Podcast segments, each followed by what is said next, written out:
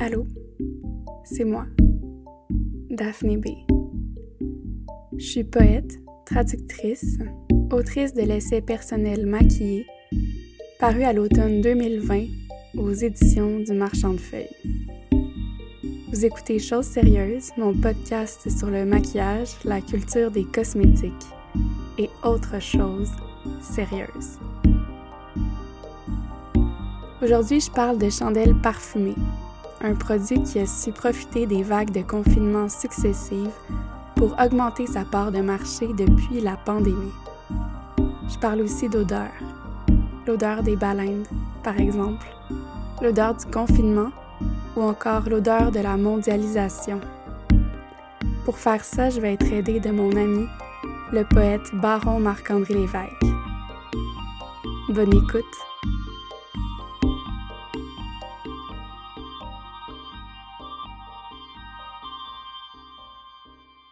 Tout a commencé avec un autre podcast que j'écoute quand même assez religieusement.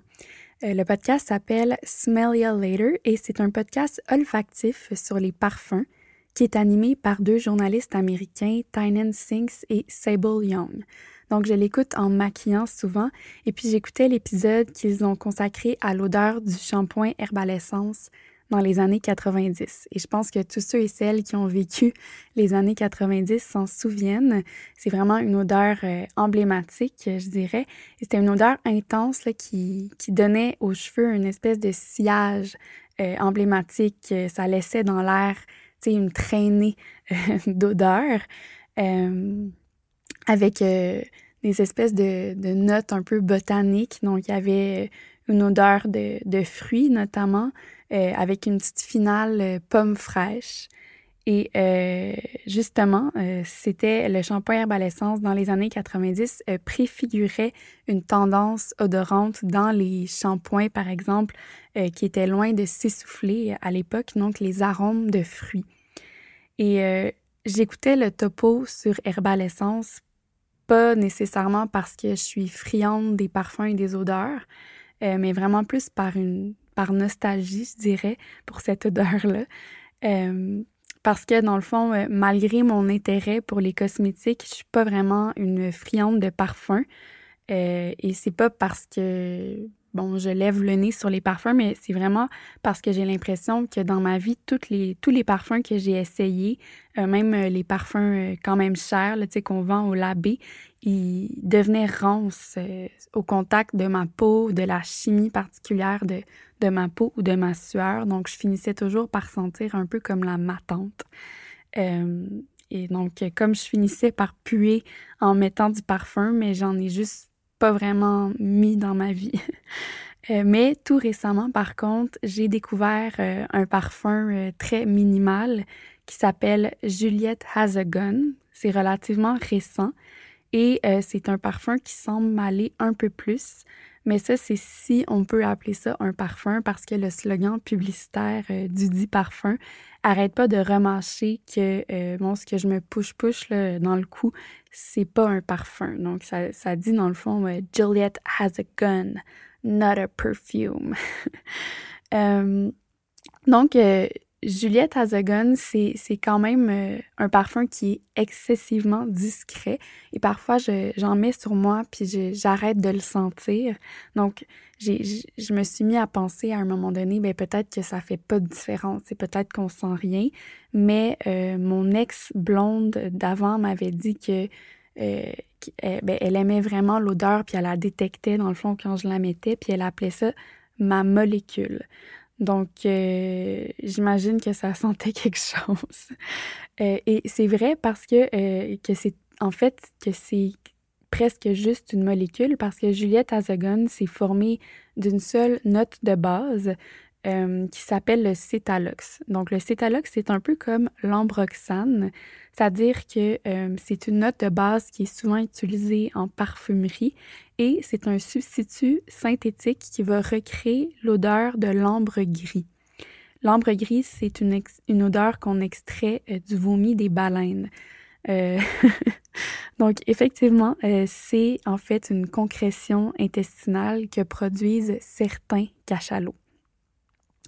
Donc, euh, l'hypothèse euh, par rapport à cette production-là d'ambre gris, euh, qui n'est pas généralisée en passant, donc on dit que c'est juste certains cachalots qui en produiraient, c'est que les cachalots ben, se nourrissent de plusieurs créatures marines, dont par exemple des calmars. Et les calmars ont des becs, un peu comme des oiseaux, et ces becs-là sont excessivement difficiles à digérer. En fait, les cachalots seraient pas capables de les digérer ou de digérer tout ce qu'ils mangent.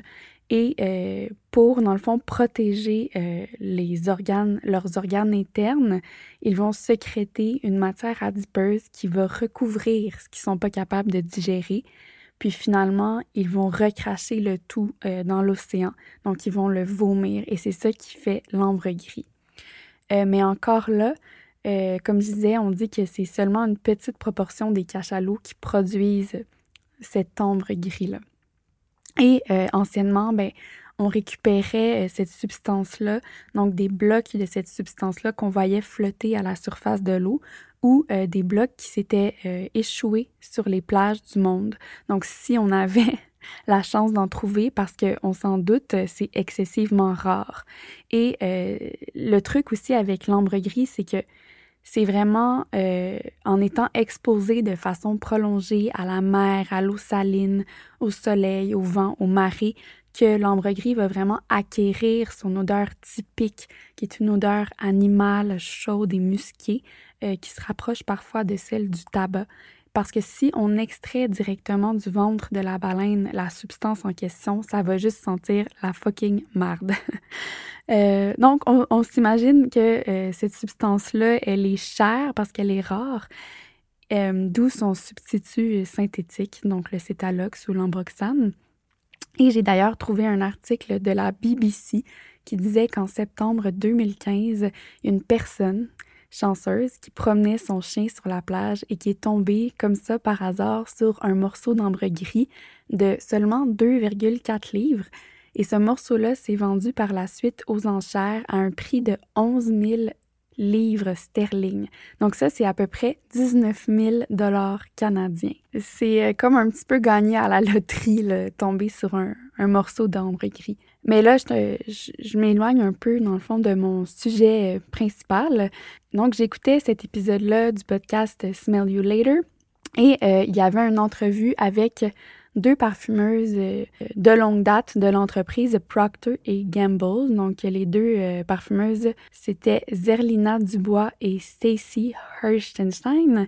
Et ces femmes-là, ça fait vraiment 20-30 ans qu'elles travaillent pour Procter Gamble qui a acquis Herbalessence. Donc, elles ont travaillé euh, pour la multinationale et elles ont développé euh, des odeurs euh, emblématiques chez Herbalessence. Notamment, je ne sais pas si vous vous en souvenez, mais ce sont elles qui ont, qui ont introduit la fameuse odeur de noix de coco avec la gamme de produits Hello Hydration dans les années 2000. Puis ça aussi, encore là, oui, je me souviens très bien de l'odeur, mais il y a aussi l'espèce de bouteille en plastique bleu, un petit peu wavy. Euh, il me semble avec un genre de capuchon orange qui est comme une image marquante aussi là, dans, mes souvenirs. Ces femmes-là, on, peut se demander tu sais, comment elles ont su à cette époque-là que la noix de coco, c'était the next big thing. Parce que c'est avant, on s'en rend pas compte, mais euh, c'était pas une odeur qui était si répandue que ça euh, dans les shampoings, les savons, et on retrouvait l'odeur de noix de coco principalement dans les crèmes autobronzantes. Euh, donc, comment ils ont fait pour deviner que dans 15-20 ans, donc aujourd'hui en Occident, il y a beaucoup, beaucoup de produits qui allaient sentir la de coco, euh, puis que même pas mal de monde là, prête allégeance à l'huile de coco. Hein. C'est presque devenu comme une espèce de docteur guéri-tout par excellence. Tout le monde veut de l'huile de coco, on en mange, on en met dans nos cheveux, on en met sur notre Euh, je fais même partie d'un groupe Facebook, un groupe de truck en fait, qui s'appelle Montreal Trade Hall et les gens peuvent s'échanger euh, des, produits entre eux. Donc, j'ai une vieille chaise, j'échange ma vieille chaise contre. Euh, puis souvent, les gens sur cette page-là, du moins l'été passé ou il y a deux ans, ils demandaient souvent d'échanger leur vieillerie contre de l'huile de coco. Et non seulement on, consomme l'huile de coco, puis on aime l'odeur, mais euh, on s'est même mis à boire de l'eau de coco. Hein, et, c'est même pas une boisson rare ni nichée maintenant, c'est vraiment un truc banal qui est disponible dans n'importe quel dépanneur, euh, épicerie et même pharmacie. Donc, euh, à travers ça, on voit que les tendances olfactives changent, elles évoluent, puis elles reflètent aussi ce qui se passe dans le monde, donc nos désirs, nos peurs et nos habitudes de consommation. Et euh, ça, c'est intéressant parce que euh, pour euh, exemplifier ça, les deux parfumeuses de Procter et Gamble disent que après les attentats du 11 septembre, les produits parfumés à la vanille se sont vraiment bien vendus. Donc, c'est l'odeur de vanille qui a connu un essor majeur. Elles expliquent ça par le fait que après ces attentats-là, on voulait comme être rassurés. Donc, les gens en, Occident, euh, en, en, Amérique, ils voulaient aller vers une odeur réconfortante qui leur était vraiment familière. Donc, on voit là que les, les tendances, autant au niveau olfactif que culinaire, mais ça reflète aussi des états psychologiques. Les tendances olfactives, ça reflète aussi ce qu'on mange, ce qu'on sert dans les restaurants, par exemple, donc les tendances culinaires. Et c'est aussi ce que les parfumeuses vont faire. Donc, elles regardent ce qui est mangé, ce qui est consommé, sur le marché gastronomique. Puis aujourd'hui, ce qu'on mange, ce qu'on consomme, euh, c'est vraiment pas mal vaste. Ça relève certainement pas d'une faune et d'une flore qui est strictement locale. Donc, on va aller chercher nos produits aux quatre coins du globe. Et euh, évidemment, il y a l'accroissement des voyages, la mondialisation. Donc, on a l'impression vraiment que le monde se rapetisse. Euh, on a accès à toutes sortes de produits, toutes sortes de fruits. Tu sais, moi, je me rappelle encore quand j'avais peut-être comme 9 ans, euh, que dans ce temps-là, manger des sushis, c'était considéré comme une expérience unique puis vraiment exotique. Euh, donc, les, les, les, temps changent et les, les, échanges commerciaux entre les pays augmentent. Ça fait que euh, les parfums aussi euh, vont aller chercher des notes qu'on n'aurait pas trouvées il y, a, il y a 10, 20 ans, par exemple des notes de yuzu. En pensant à tout ça, donc aux odeurs, j'ai eu l'idée euh, ben, de demander à mon ami le poète Marc-André Lévesque de me décrire spontanément pour lui, ça sentait quoi la mondialisation. Donc c'était quoi l'odeur pour lui de la mondialisation? En fait, j'avais juste le goût euh, qui, participe à, ce premier épisode de mon podcast, euh, notamment parce que je m'ennuie de ma communauté de poètes, de poésie, à cause du confinement et tout. Puis je sais en plus que Marc-André est devenu papa récemment, puis j'aurais aimé ça comme, euh, je sais pas, on dirait que j'aurais aimé ça voir sa petite fille Madeleine, etc. Donc, j'ai juste saisi l'opportunité pour lui demander de me décrire des odeurs. Et euh, je me disais aussi, tu sais, euh, une odeur, en fait, pas une odeur, mais un parfum, hein, ça peut être quand même euh, poétique. Donc, il y a un biophysicien qui s'appelle Luca Tourin qui dit quelque part qu'un parfum, c'est comme une espèce de poème chimique parce que ça fonctionne un peu comme un poème dans le sens où c'est comme une métaphore. Souvent, les parfums euh, qu'on va acheter, euh, par exemple à l'abbé, euh, ça renvoie plus à des idées, à des sentiments, à une impression. donc, ça l'utilise plusieurs odeurs. Hein, c'est un bouquet, c'est un accord de plusieurs odeurs, de plusieurs notes pour former un parfum qui est une idée. Et c'est toujours plus que la somme de ses parties. Donc euh, voilà, et, tant qu'à rapprocher le parfum au texte, euh, j'ai poussé mes recherches et j'ai trouvé une parfumerie qui s'appelle, euh, une parfumerie américaine qui s'appelle Imaginary Authors, donc les auteurs imaginaires. Et cette parfumerie-là offre des parfums conceptuels qui sont censés encapsuler l'odeur d'une histoire. Donc, d'un roman, par exemple, d'une trame narrative euh, spécifique.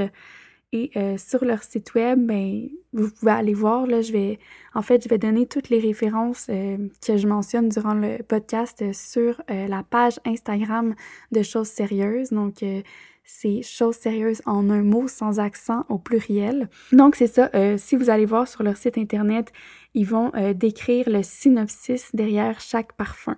Par exemple, j'ai trouvé un parfum qui s'appelait Every Storm a Serenade.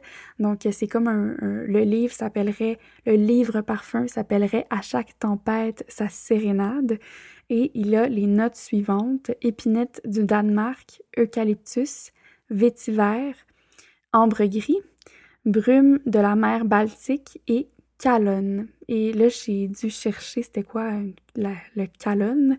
Et le calonne, il se trouve que c'est une molécule artificielle qui a été créée par Psyfer en 1966 et qui euh, recrée une forme d'odeur marine et d'ozone très marquée. Intéressant. et euh, bref, donc voilà les notes dans le parfum euh, à chaque tempête, sa sérénade. Et l'histoire derrière tout ça est la suivante. Puis là, je l'ai vraiment traduit sommairement avec euh, une machine traductrice. Donc, euh, lorsque Stina, autrice en début de carrière, part dans la maison d'été de sa mère pour l'hiver afin d'écrire un livre, son voyage se chevauche pendant une journée et une nuit humide avec un pêcheur musclé nommé Ulve. Alors qu'elle s'efforce d'obtenir une certaine notoriété avec son roman, elle est, obsédée par le mystérieux marin et son obsession se traduit par d'innombrables lettres non envoyées dont le contenu retrace son tourment psychique.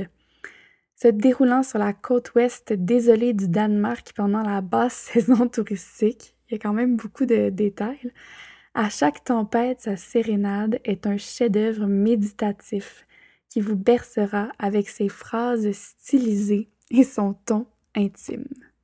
Donc, euh, on voit tout de suite que euh, cette parfumerie-là, Imaginary Author, va euh, d'emblée rapprocher, le texte du parfum.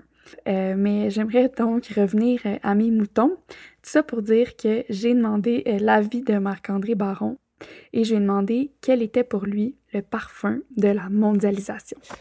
Oui, donc le parfum de la mondialisation, en fait, c'est, euh, à mon avis, c'est la multiplication des, euh, des arômes, des couleurs, euh, comme un appel à collectionner toutes les, toutes les senteurs possibles, comme on collectionne des Pokémon, on collectionne des expériences olfactives.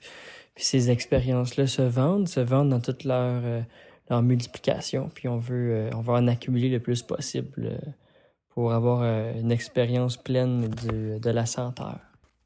Merci, Baron. Pour ma part, je me demande si la mondialisation ne sentirait pas un peu la coconut. Je sais qu'il y a un poète québécois qui se plaît à dire que les volcans sentent la coconut, mais mon guess, c'est qu'il s'est jamais mis le nez dans un volcan. Mais bon, peut-être que je me trompe et qu'il a effectivement sniffé un volcan. Et ça, c'est peut-être parce qu'il euh, y a une expansion constante des échanges entre les pays. C'est de plus en plus facile de voyager. Il y a une libre circulation des marchandises, euh, un tourisme grandissant, etc. Et plus euh, concrètement aussi, la déréglementation du prix des billets d'avion. Donc, moi, je pense que, bon, c'est pas vraiment les volcans qui de la coconut. Et comme je l'ai dit, c'est plutôt la mondialisation. Ou on pourrait même dire que, pourquoi pas, la mondialisation, ça sent le shampoing Herbal Essence, pourquoi pas. Et si ça sentait euh, tous les fruits qu'on fait venir ici par avion, hein, les litchis, les bananes, les kiwis, les yuzu, les kumquats, les pomelos, de ce monde, donc tout ce qu'on mange d'international euh, dans nos restaurants. Euh, peut-être que c'est ça l'odeur de la mondialisation, hein, l'odeur de tout ce qui se consomme avec une promesse d'ailleurs, un petit goût d'évasion, une odeur qui, qui fait penser au voyage, par exemple. Et je sais qu'avec euh, le COVID, ces genres d'odeurs-là euh, n'ont plus vraiment la cote. En fait, les parfumeuses le disent, c'est cette idée-là d'évasion, d'international, de voyage, c'est plus aussi vendeur parce que, euh, ben, on veut pas tourner le, fer dans la plaie. Euh, on est tous, euh, pour la plupart, confinés chez nous, empêchés de voyager et on vit vraiment un autre paradigme, celui peut-être d'un retour aux sources, hein, parce qu'on a un ancrage en ce moment plus régional. On est obligé de rester chez nous. Euh, comme les candidats d'occupation double. Et parce qu'on reste à la maison, donc on consomme davantage de nourriture locale. Euh, on boit du café, ce qui n'est pas local par contre. On fait euh, du pain aux bananes. Euh, pour certains, on va faire notre propre pain au levain, etc. Et d'après les deux parfumeuses, ce sont ces odeurs-là qu'on risque de voir apparaître sur le marché ou qui apparaissent déjà sur le marché.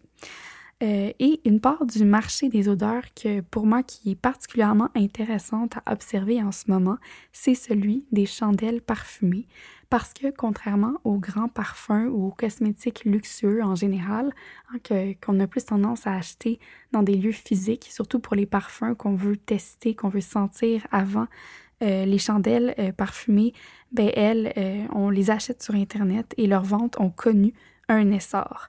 Et ça me semble aussi logique parce qu'on passe plus de temps chez nous, euh, donc on veut euh, nécessairement améliorer notre espace de vie, on veut le parfumer, on veut se sentir mieux à notre aise, on veut se réconforter aussi euh, parce que ben, la situation mondiale n'a rien d'être réjouissante tant que ça cette année avec la pandémie, mais l'insécurité aussi, le climat d'insécurité. Euh, il y a les, les, une précarisation des gens qui étaient déjà précaires. il y a eu plusieurs mouvements sociaux, comme par exemple le mouvement Black Lives Matter qui est revenu en force, mais ça, ça a fait en sorte qu'il y, a eu beaucoup plus de répression policière. Euh, et il y a aussi une montée de l'extrême droite. Euh, et euh, j'en passe. je veux dire, il y a eu, on vient de sortir des élections américaines où il y a eu genre une tentative de coup d'État. Donc, je me demande si, avec tout ça, il n'y aurait pas un effet un peu 11 septembre, tu sais, avec la vanille, dans le sens où on se tournerait vers des, des odeurs plus familières, presque prosaïques, donc pour nous amener à une forme de réconfort sais, des odeurs qu'on a déjà senties auparavant, mais euh, qu'on a senties de façon répétée, tu sais, par exemple dans notre enfance. Des odeurs qui nous transportent vers quelque chose qu'on connaît bien, un souvenir par exemple, mais pas un souvenir extraordinaire puis rocambolesque, juste une affaire genre euh, la Madeleine de Proust. Donc, un petit gâteau qu'on mangeait comme ça quand on était enfant avec un verre de thé. Euh, donc, quelque chose de très terre à terre, de routinier, quelque chose qui fait partie de notre quotidien. Et c'est dans, dans, cet esprit-là que j'ai demandé à Baron quelles odeurs il, aimerait lui avoir dans une chandelle euh, parfumée qui serait là pour le réconforter. Et voici ce qu'il m'a répondu.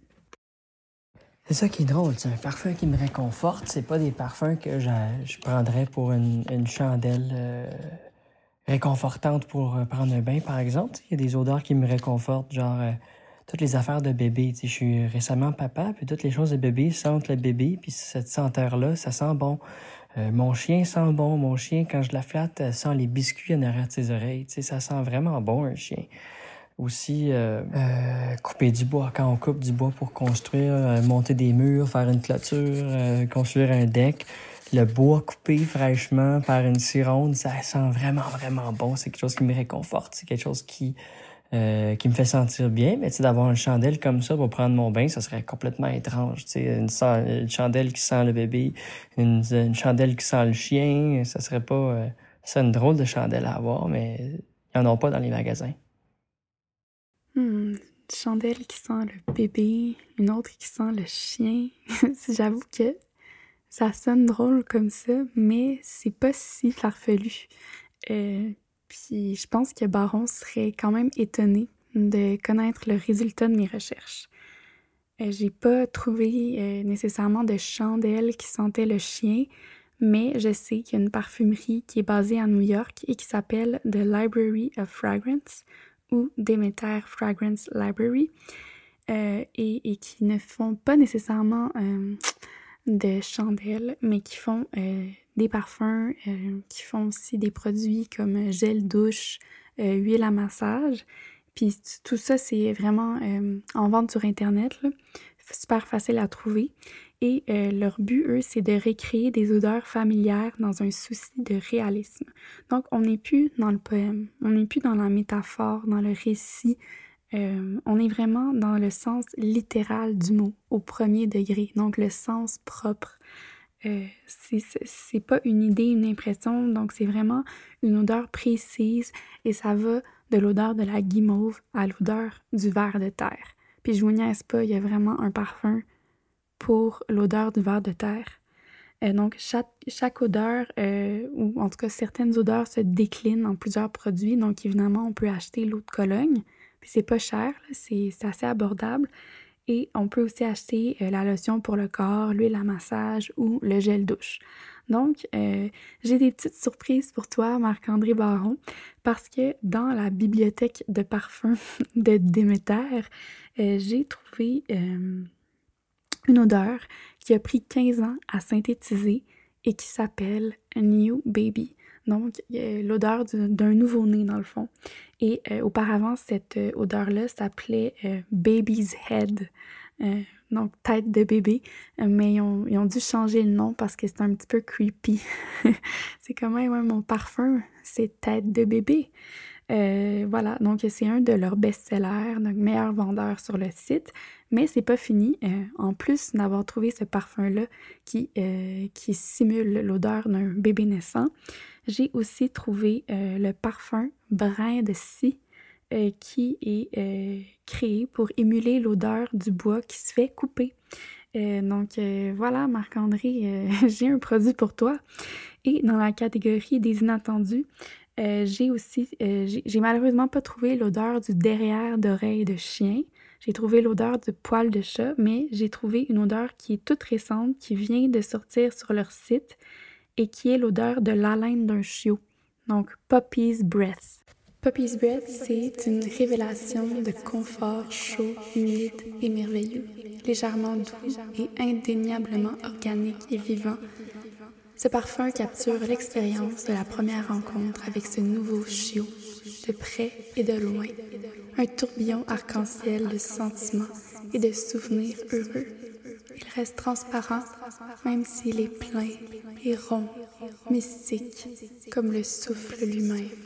Donc, euh, c'est ça comme c'est comme ça qu'on le décrit sur le site, encore traduit par euh, parce que je suis paresseuse, traduit par euh, le robot traducteur internet. Donc Baron, je t'encourage à aller faire un tour sur ce site merveilleux.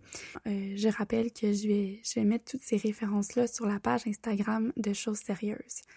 Donc, en plus de parler à Baron, j'ai aussi passé un coup de fil à Auguste, qui est un ancien graffiteur qui est devenu un parfumeur euh, à Montréal et qui a cofondé les Vides Anges, une entreprise de bougies de parfums montréalaise euh, que j'ai jamais essayé malheureusement, mais dont les publicités ciblées euh, me bombardent euh, sur mon fil Instagram, puis partout, un peu partout où je vais. c'est surtout le nom de leurs bougies qui m'intéressait. donc, ils ont des bougies, des parfums intérieurs qui s'appellent par exemple Claque dans la face, Salas déchaîné ou encore Sang de Raptor. Donc là, on est vraiment plus revenu dans le poème, dans la métaphore, plutôt que dans une référence directe à une odeur.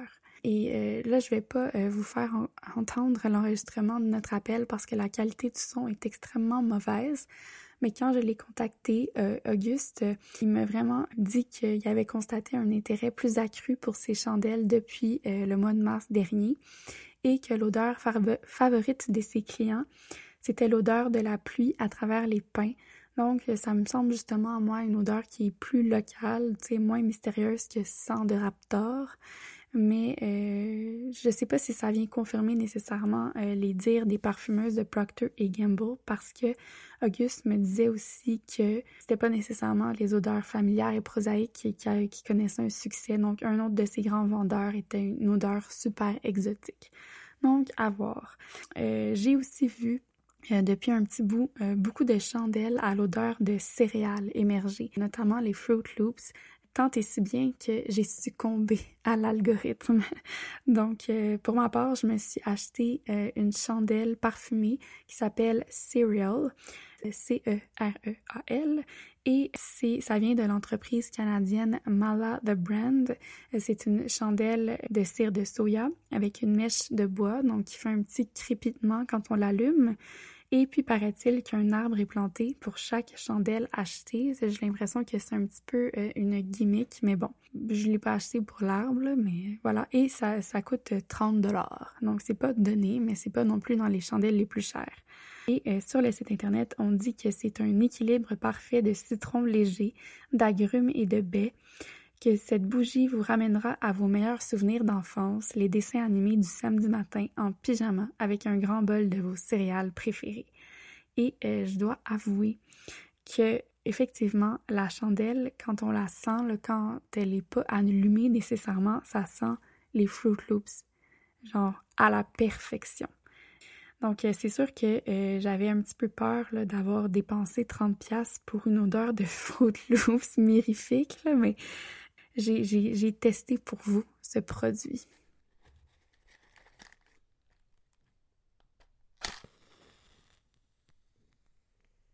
J'ai l'impression d'avoir comme réalisé un fantasme d'influenceuse. Donc euh, finalement, je veux, dire que j'ai vraiment aimé ma chandelle. Elle sent exactement ce qu'elle devrait sentir, les Fruit Loops. Euh, donc ceux qui aiment pas, euh, ceux et celles qui n'aiment pas les Fruit Loops, achetez-la pas. euh, j'ai aussi particulièrement aimé euh, le fait que quand je l'ai allumée, euh, on pouvait vraiment sentir l'odeur. Il y a comme euh, une belle odeur qui se dégageait à à peu près 5 mètres de ma chandelle.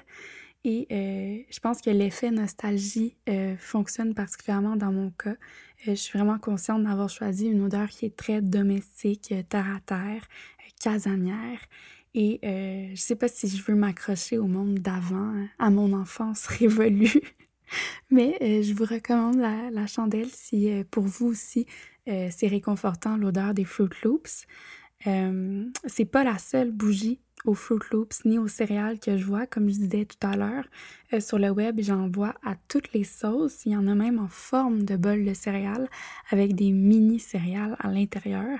Et euh, je pense que je vais en poster des images sur le Instagram du podcast. Il y a d'autres entreprises qui ont capitalisé sur la pandémie pour créer hum, des chandelles parfumées. Et je pense par exemple à l'entreprise britannique Flaming Crap qui a euh, créé une chandelle au parfum de 2020. Et euh, cette chandelle-là est une chandelle parfumée étagée qui se fait succéder quatre arômes. Donc, les quatre parfums sont synonymes de l'année 2020. La première senteur, c'est une senteur de pain aux bananes. Ensuite, on a une odeur de désinfectant pour les mains. Ensuite, une odeur de musc boisé qui rappelle les bricolages do it yourself que certaines personnes faisaient dans leur maison durant le confinement. Et la dernière couche, c'est une odeur d'aftershave cheap pour euh, faire un clin d'œil à la série Tiger King et en particulier au personnage Joe Exotic.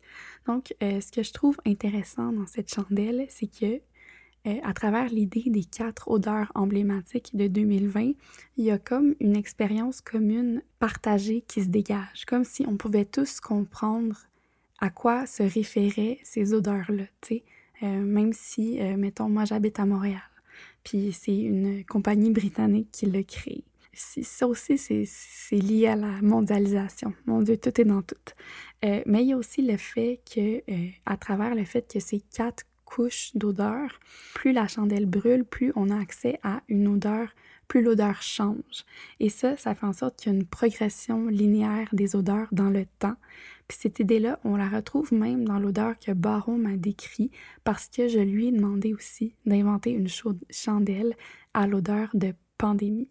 Et bizarrement, elle ressemble pas mal à celle conçue par l'entreprise Flaming Crop. C'est ça, le parfum de 2020, en fait, euh, je pense que le, parfum de 2020, ça serait une, une chandelle qui, euh, lorsqu'elle brûle, alterne en deux senteurs. Hein. Donc, la senteur principale, ce serait un genre de stress clinique de chez le dentiste ou à la clinique ou à l'hôpital ou quelque chose de très, très froid, vaguement mentholé, euh, qui, qui, ça sent le, le verre de plancher d'hôpital. Et après que ça ait brûlé un peu, euh, que ça la, cire est fondue, mais là, ça, tombe dans une autre étape de cire où celle-là, elle sent le pain euh, qui est en train de cuire dans le fourneau. Là, ça, ça serait un petit peu de temps, puis après ça, ça reviendrait au danger clinique un peu anxiogène, stressant, gris. Ça sent pas grand-chose, mais ça sent le ça sent le médicament, ça sent le, le, le stress, ça sent le stress médical. Puis ça alternerait entre les deux, comme ça. Donc, il y aurait une petite whiff, là... Dans le milieu de la, du euh, clinique danger et du pain qui cuit, il y aurait une petite whiff là, de popcorn, bière et gazon fraîchement coupé, juste pour aller avec le, le, genre de petit break qu'on s'est donné euh, sans trop savoir si on avait la permission cet été. J'ai l'impression qu'il y a plein de monde qui ont fait ça aussi. Mais aussi, tu sais, 2020, il n'y a pas juste la pandémie, il y a aussi les, euh, les, euh, les manifestations, il y a les émeutes, il y a Black Lives Matter après l'assassinat de George Floyd, et bien avant ça, il y en avait eu beaucoup, puis bien après, il va en avoir, malheureusement, il va y avoir d'autres assassinats comme ça, tu sais. Fait que je ferais, en fait, euh, une chandelle qui sent le char de police qui brûle, tu sais, avec un peu de, un peu de, de caoutchouc qui brûle, du métal, euh, que, en le sentant, on imagine les sirènes qui s'éteignent. Et aussi, ce serait comme c'est ça, ce serait deux chandelles, mais il y en aurait une troisième, tout en, dans un package deal que tu pourrais trouver au Costco facilement. Euh, puis la troisième, ça serait juste, euh, juste de la grisaille. Tu sais, quand ça, tu l'allumes, ça sent, euh, ça sent l'asphalte, ça sent la pluie, mais pas une belle pluie comme pluie printanière. Des fois, ils ont ça dans les, la lessive, là, mais vraiment une pluie grise que tu te lèves le matin puis il pleut puis il va pleuvoir toute la semaine. Tu sais, une pluie aride. Bien, merci Baron pour ta participation euh, au podcast sur les bougies parfumées. Ça me fait penser en fait euh, la chandelle qu'a imaginé Baron pour euh, illustrer l'année 2020 me fait penser tout comme la chandelle de l'entreprise Flaming Crap à ce qu'on appelle les horloges de feu, donc des dispositifs ou des instruments qu'on utilisait pour mesurer le temps qui passe dans, dans le passé évidemment, comme les horloges d'encens, qui sont un type d'horloge de feu. C'est-à-dire que euh, durant la dynastie Song, par exemple, en Chine, on utilisait des bâtons d'encens qui étaient calibrés, euh, c'est-à-dire qu'on savait exactement combien de temps ça prenait au combustible pour brûler. Donc, quand on l'allumait, puis par exemple, on pouvait faire des marques euh, sur le bâton d'encens, on pouvait savoir exactement combien de temps s'était écoulé depuis l'allumage du bâton. Et d'ailleurs, euh, on pouvait utiliser différentes odeurs pour euh, signifier la progression du temps.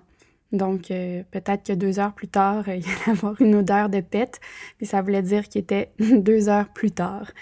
et ce qui m'intéressait là-dedans, c'était aussi parce que dans, mon, dans ma newsletter Chose sérieuse, qui est devenue ce podcast, dans ma dernière infolettre, je parlais de l'espèce de confusion temporelle qu'on a vécue ou qu'on aurait tous vécu euh, à cause de la pandémie, entre autres. Et ça, je pense qu'il y a plusieurs raisons, évidemment, qui peuvent expliquer ça.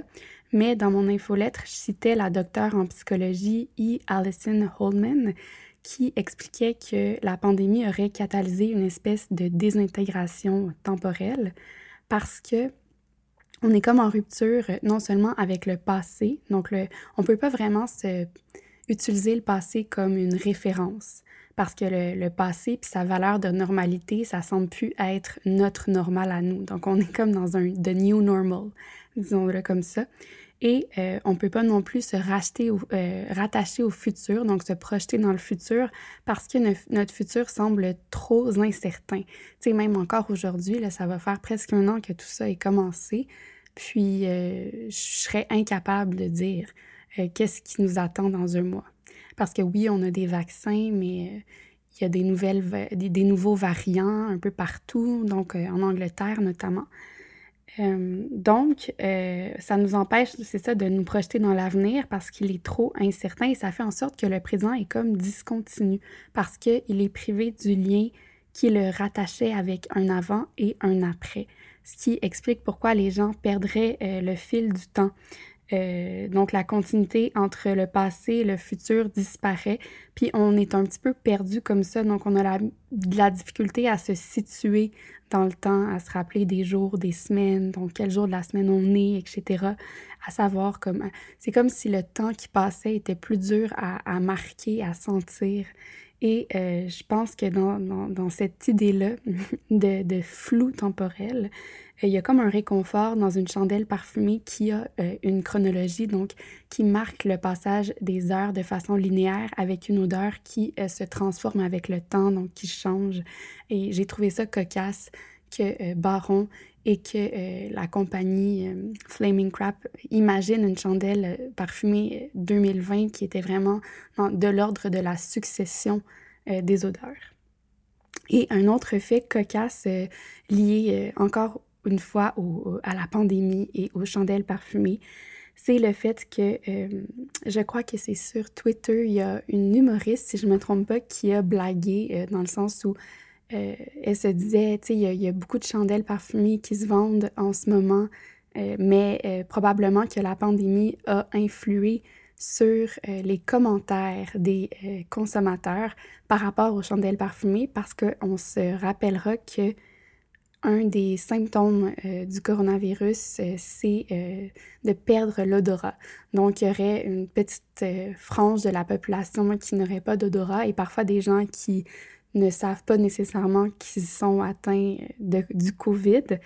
Donc, euh, c'était une, petite blague comme ça qu'elle a lancée sur la twittosphère. Mais il y a une chercheuse qui l'a pris au, pied de la lettre et qui a décidé de tester la corrélation ou l'hypothèse euh, et faire une petite étude comme ça à la blague. Donc, c'est pas une étude qui a été euh, révisée par des pairs ou quoi que ce soit. Donc, on peut pas se, se baser sur cette étude-là pour tirer des conclusions, mais c'est quand même drôle à mentionner. Donc, c'est Kate Petrova, qui est une assistante de recherche à l'Harvard Study of Adult Development du Bryn College. Bon, qui a décidé donc de euh, d'analyser 20 000 critiques des bougies parfumées et non parfumées qui étaient les plus populaires euh, sur Amazon. Donc, les, les, résultats quand même étaient étonnamment clairs, euh, c'est-à-dire qu'elle a trouvé qu'avant 2020, les critiques des bougies euh, les plus populaires, donc oscillaient entre 4 et 4 étoiles et demie, année après année. Et depuis janvier, ces notes-là avaient chuté d'environ une étoile complète pour les chandelles parfumées, tandis que les critiques euh, de bougies non parfumées, quant à elles, ne montraient pas le même schéma du tout. Euh, et ensuite, elle est allée plus loin dans cette, euh, cette étude cocasse-là.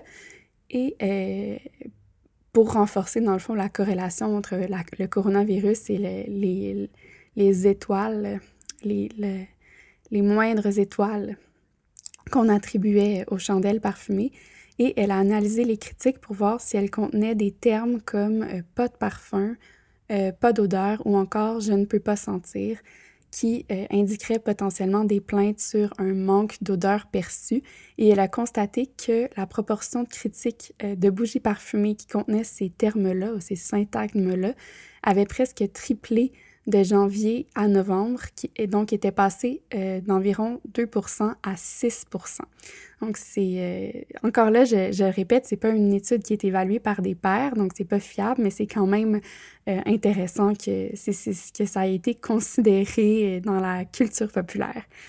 Et il y a aussi un sujet donc, que j'ai pas mentionné, que je ne fais qu'effleurer en ce moment. Peut-être que je vais y revenir parce que ça touche euh, à la décoration, à l'ornementation, euh, des sujets qui, qui touchent euh, donc la cosmétique et l'esthétique.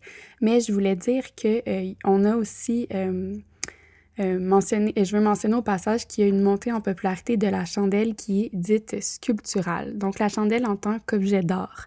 Et ouais, c'est ça, c'est un sujet qui, qui m'intéresse beaucoup, notamment parce que ben, j'aime l'art, mais il y a ma sœur jumelle, Cybelle Bépilon, qui est une céramiste montréalaise et qui, elle aussi, s'est lancée dans la fabrication euh, de chandelles ornementales. Et je pense que c'est vraiment rendu comme un symbole pour se démarquer dans l'espace public. l'espace public étant Instagram, l'espace qu'on partage maintenant, comme on est distancié physiquement, donc sur le numérique. On va voir des mises en scène de l'espace intérieur de nos maisons, mais c'est souvent accompagné euh, d'objets comme ça, ornementaux. Euh, ornementaux. Et puis, euh, la chandelle, ben, c'est quand même non seulement un symbole, mais c'est une œuvre d'art qui est quand même abordable, dans le sens où on pourrait acheter une sculpture faite en marbre, ça va pas être le même prix que, que cette belle sculpture de cire de soya. donc, c'est ça, je, parlais de ma sœur tantôt, mais je suis aussi d'autres artistes qui travaillent la chandelle comme comme médium principal. Euh, je pense par exemple à Janie Korn, qui est une, qui est une artiste new-yorkaise qui va euh, faire des œuvres sous commission. Euh, donc, par exemple, moi, j'ai vraiment le goût d'avoir une chandelle en forme de pilule anticonceptionnelle. Mais je peux, je peux écrire à Janie et lui commander une œuvre faite sur mesure. Donc, c'est ce qu'elle... Je la suis sur les médias sociaux et je vais... D'ailleurs, je vais partager une de ses œuvres, quoi euh, pourquoi pas, sur l'Instagram de choses sérieuses. Euh, donc, elle fait ça, elle. Euh, bref, la chandelle, je pense que si on continue comme ça à être confiné, la chandelle parfumée ou la chandelle sculpturale, c'est quand même un objet ornemental qui a pris plus d'importance dans la dernière, la dernière année et qui risque de continuer de prendre de l'importance dans nos maisons. Et pour finir, dans le fond, euh, je voulais partager quelques trucs euh, par rapport euh, aux chandelles. Donc, pour les chandelles parfumées, pour s'assurer que l'odeur se répande bien, mais aussi pour maximiser la longévité des chandelles. on me dit, on m'a donné quelques, quelques trucs. Dans le fond, c'est Auguste que j'ai appelé, là, qui, qui est parfumeur à Montréal qui me dit que le premier allumage d'une chandelle, c'était littéralement crucial. Euh, c'est comme si la première fois qu'on allumait une chandelle restait gravé euh, dans euh, le corps de la chandelle. Donc, cette façon-là d'avoir été allumée une première fois va déterminer toutes les autres fois. Donc, elle va brûler de la même façon toutes les autres fois dans sa vie de chandelle. Puis ça, c'est un peu troublant. En fait, ça me fait penser un peu au principe de psychologique de, du trauma, genre donc euh, comme quoi on aurait un trauma originel ou durant l'enfance, une blessure qui euh, orienterait un peu notre vie dans le sens où euh, on, est souvent porté à, à refaire les mêmes erreurs, en, fait, ou à tourner autour de, ce, de cette blessure-là pour essayer, dans le fond, de la, de la réparer. Donc, on va cercler autour d'une blessure, on va la rejouer toujours en, espérant de, trouver la solution. Euh, donc, euh, la, petite chandelle, comme ça, elle, rejoue euh, son, son feu initial, sa, consum sa consommation initiale, je sais pas. donc, c'est un peu comme si la chandelle avait une mémoire et, et se rappelait de cette première fois-là. Euh, donc, euh, ce qu'il faut faire, c'est que quand on allume la chandelle pour la première fois, il faut vraiment euh, la laisser brûler un bon deux heures. En fait, pour que toute la couche au-dessus, toute la, sa surface soit liquéfiée. Donc, il faut laisser fondre au complet le dessus de sa surface. Il faut que ça soit vraiment comme un petit étang de cire fondue et il faut éviter de souffler euh, sur la chandelle euh, quand elle est à l'état du puits de cire, c'est-à-dire quand il y a un petit creux de cire seulement qui est fondu. Il faut vraiment attendre que tout, tout, tout soit fondu avant de la, souffler. Et puis, euh, quand on veut la rallumer, il faut toujours s'assurer que la mèche, elle est courte, donc un petit 3 mm seulement, on me dit. donc, il faut la couper, la mèche, quand elle est trop longue. Voilà, et faites-moi confiance, ça fait toute la différence. Pour vrai, je suis rendue une visire des chandelles. Euh, donc, euh, c'est fini pour euh, ce podcast-ci. C'est fini pour mon premier épisode de Choses sérieuses, donc l'infolette qui devient podcast. J'espère que vous avez aimé. vous pouvez m'écrire. vous pouvez vous abonner à mon compte Instagram. et puis, c'est le temps de souffler la chandelle.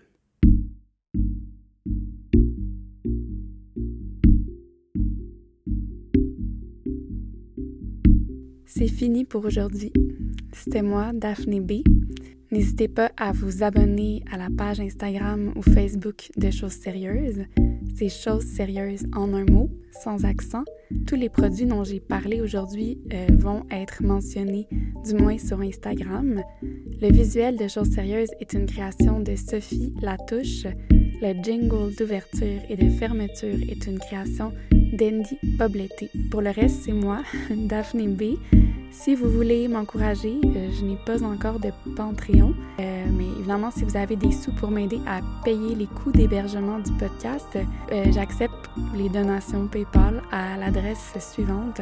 Donc, chose sérieuse en un mot, au pluriel, pod, P-O-D, à commercial gmail.com. Donc, chose sérieuse pod à commercial gmail.com. Et c'est aussi la même adresse pour me contacter. N'hésitez pas à m'écrire et à me faire part de toutes vos questions ou vos commentaires. Merci et à la prochaine.